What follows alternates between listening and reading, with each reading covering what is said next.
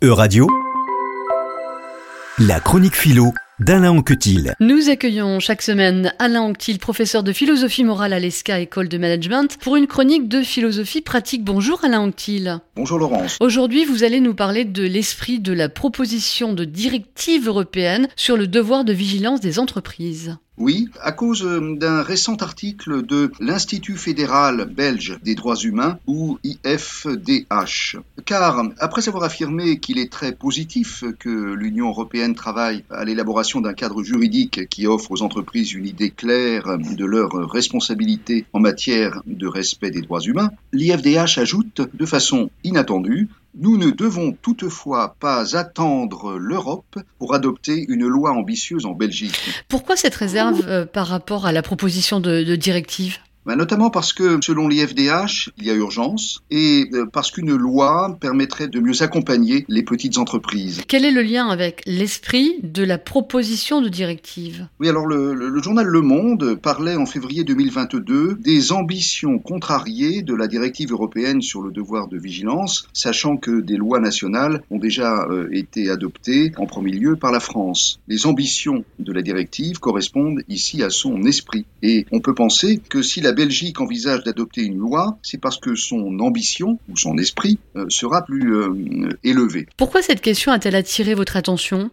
Euh, eh bien, elle donne l'occasion de revenir à l'ouvrage de Montesquieu, le fameux ouvrage de l'esprit des lois, qui, je cite Montesquieu, ne traite point des lois mais de l'esprit des lois, et ajoute-t-il, cet esprit consiste dans les divers rapports les lois peuvent avoir avec diverses choses. Alors les lois en question, ce sont les lois positives, euh, qui sont selon les termes de Raymond Aron des lois commandements, celles que le législateur formule explicitement. Les diverses choses comprennent notamment l'intention du législateur, le principe du gouvernement, et, je cite toujours euh, Montesquieu, le physique du pays, c'est-à-dire le climat, la qualité du terrain, le genre de vie des peuples, leur religion, leurs mœurs, etc. Les rapports, ce sont les relations qu'entretiennent les lois avec ces facteurs, des relations qu'il faut comprendre euh, en un sens euh, mécanique. Et l'esprit des lois, c'est ce qui donne un sens aux lois. C'est, pour Raymond Aron, l'ensemble des rapports que les lois commandements des diverses sociétés humaines ont avec les facteurs susceptibles de les influencer ou de les déterminer. L'esprit de la loi n'est pas, comme le souligne Louis Althusser, ordre et fin énoncés par un maître.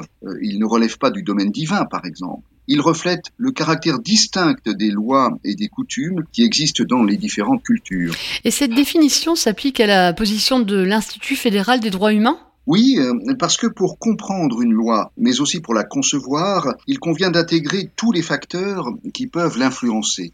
Ce que dit l'IFDH, euh, je crois, c'est que la proposition de directive n'a pas trouvé un équilibre satisfaisant entre tous les facteurs. La recherche de cet équilibre et l'idée de totalité des facteurs évoquent la pensée de Montesquieu. Et ce n'est pas tout. Le fait que les négociations sur euh, la directive promettent euh, d'être houleuses, je cite euh, le journal Le Monde, renvoie aussi à la diversité des sociétés humaines, à l'idée de Montesquieu selon laquelle les lois doivent être tellement propres au peuple pour lequel elles sont faites que c'est un très grand hasard si celles d'une nation peuvent convenir à une autre. Alors c'est le projet de l'Union européenne de réduire ce hasard en trouvant une harmonie entre les nations qui la composent. Merci beaucoup Alain Anquetil. On vous retrouve la semaine prochaine. À bientôt.